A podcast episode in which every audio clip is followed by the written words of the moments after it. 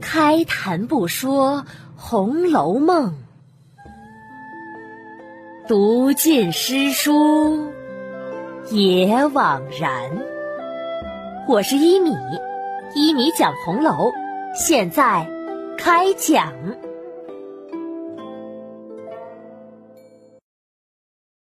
第二百五十五集，贾母的牌局。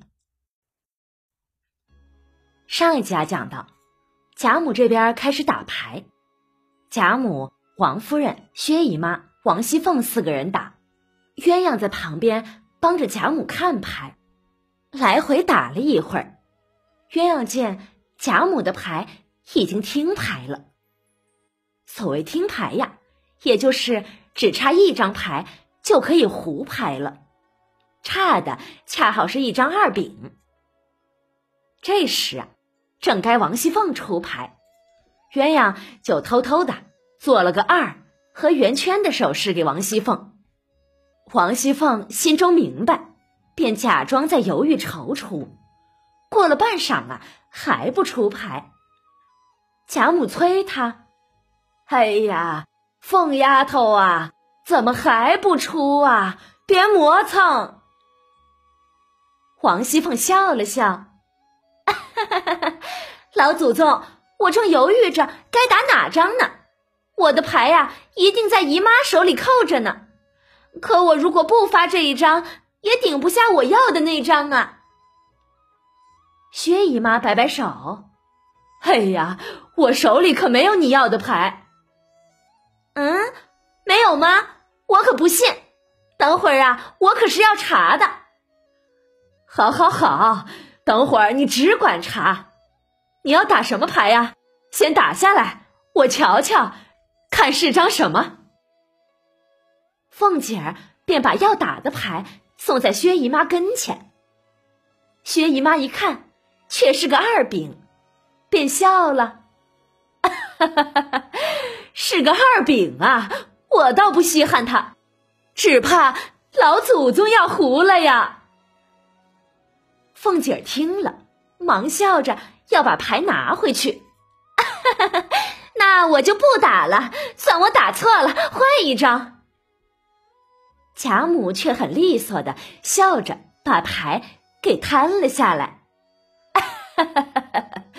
看你敢拿回去，打错了也要打，谁让你叫出来了呢？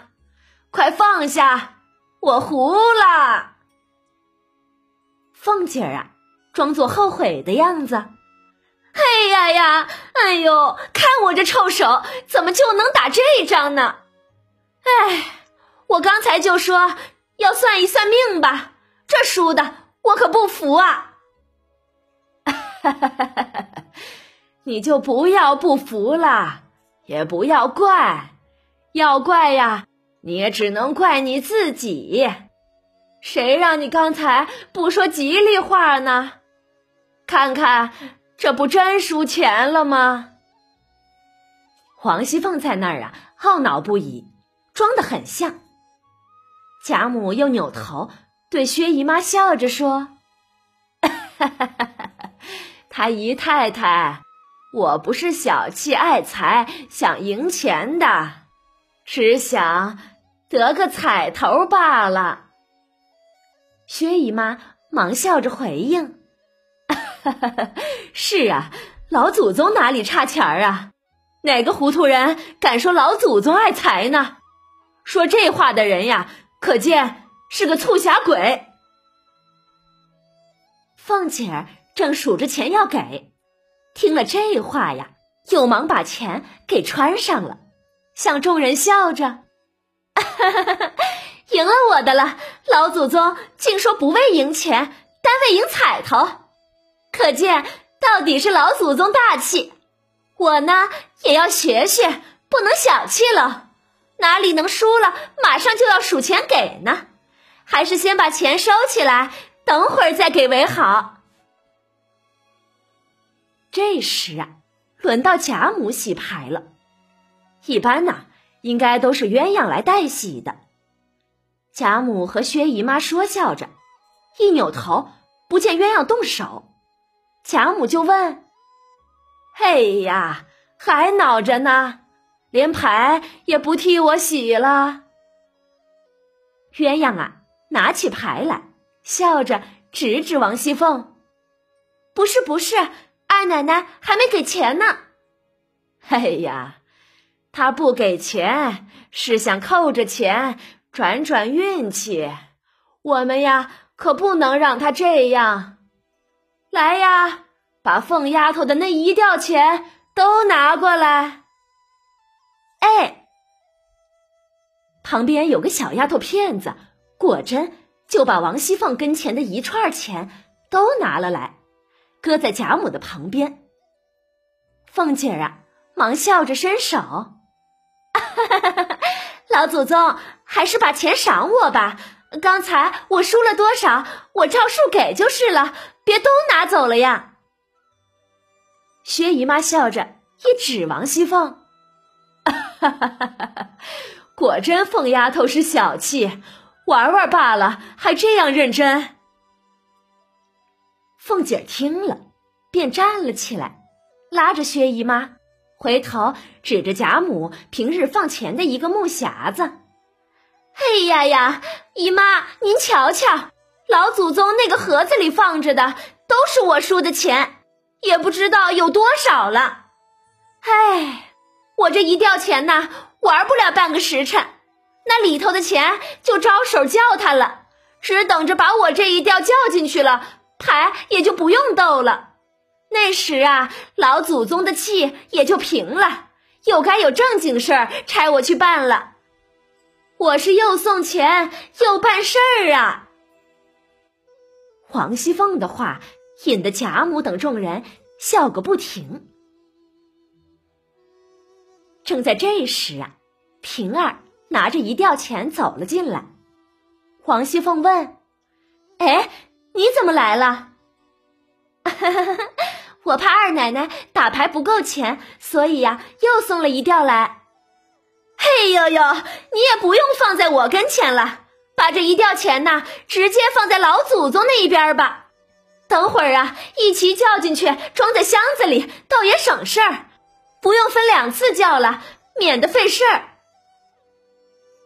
贾母笑的呀，手里的牌拿不住了，撒了一桌子。他推着鸳鸯，哈哈哈哈哈哈！快去给我撕他的嘴！平儿笑着把钱放在贾母那边，就退了出来。才走到自己家的院门前。遇见了贾琏，贾琏问他：“大太太在哪里呀？我爹叫我请她过去呢。”在老祖宗跟前呢，在那站了半天了，都没敢动呢。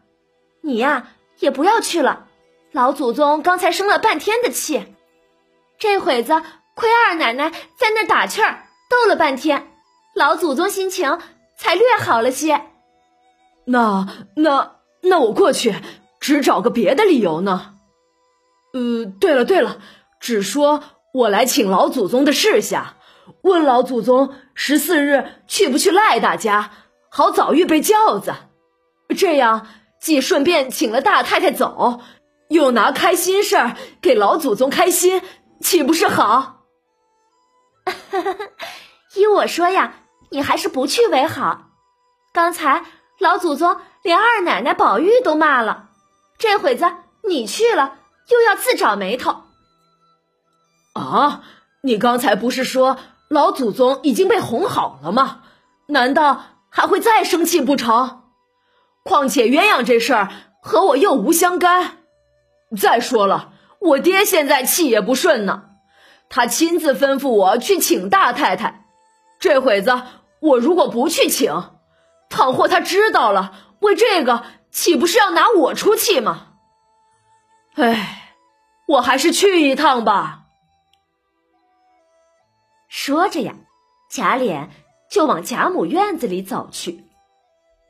平儿见他说的也有理，可还是不放心，也便跟了过来。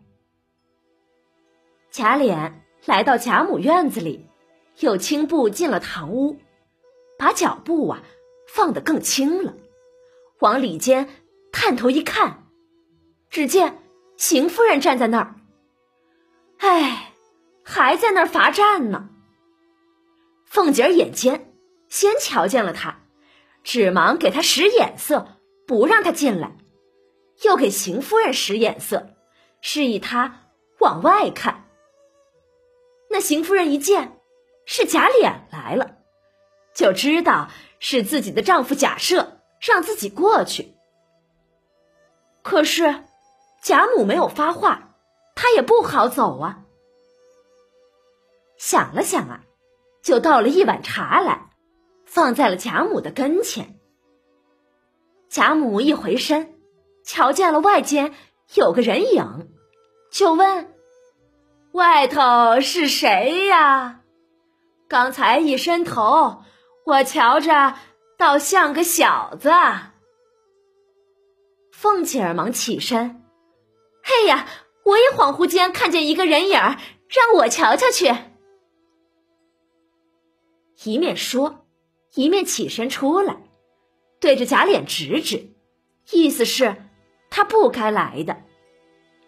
贾琏对他摇摇头，忙进去，陪着笑问：“ 我是来问问老祖宗，赖嬷嬷的孙子不是外放做了官吗？他家十四日啊要请客，老祖宗可去呀？如果去，我好早预备下轿子。”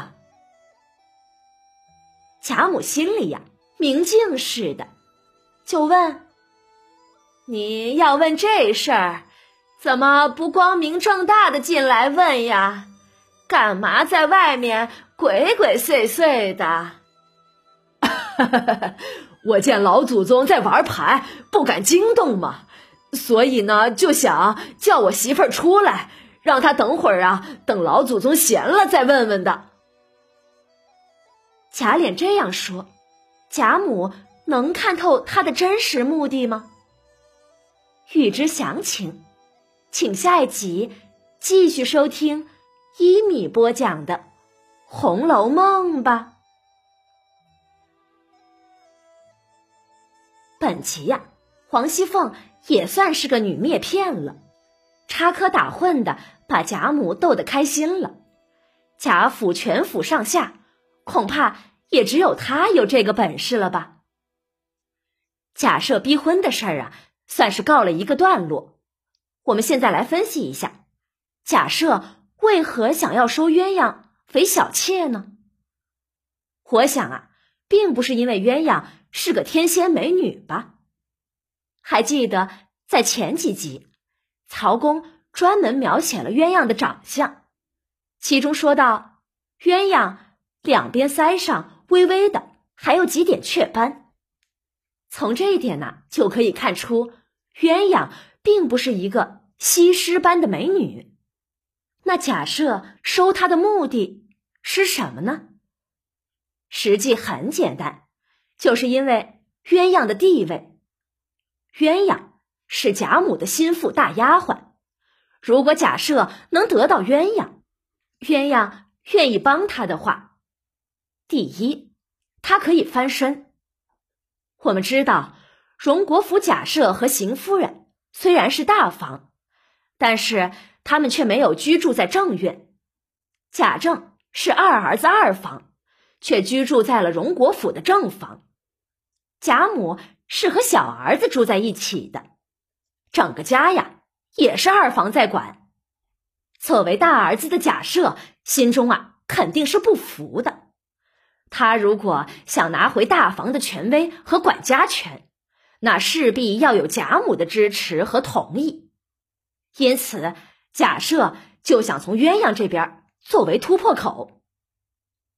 第二个原因呢，就是他惦记着贾母的私财了。鸳鸯管着贾母的私房钱，贾赦呢是垂涎于贾母的私房钱，因此啊，他就想。通过鸳鸯来完成这个私吞，同时从假设着急要纳鸳鸯这件事儿，我们也能看到背后的一个若隐若现的信息，那就是假设现在缺钱，很缺钱，所以呀，他才急于要行动的。好了，今天我们就讲到这里吧。免费播讲，欢迎转发，持续更新中哦。晚安了，朋友们，再见。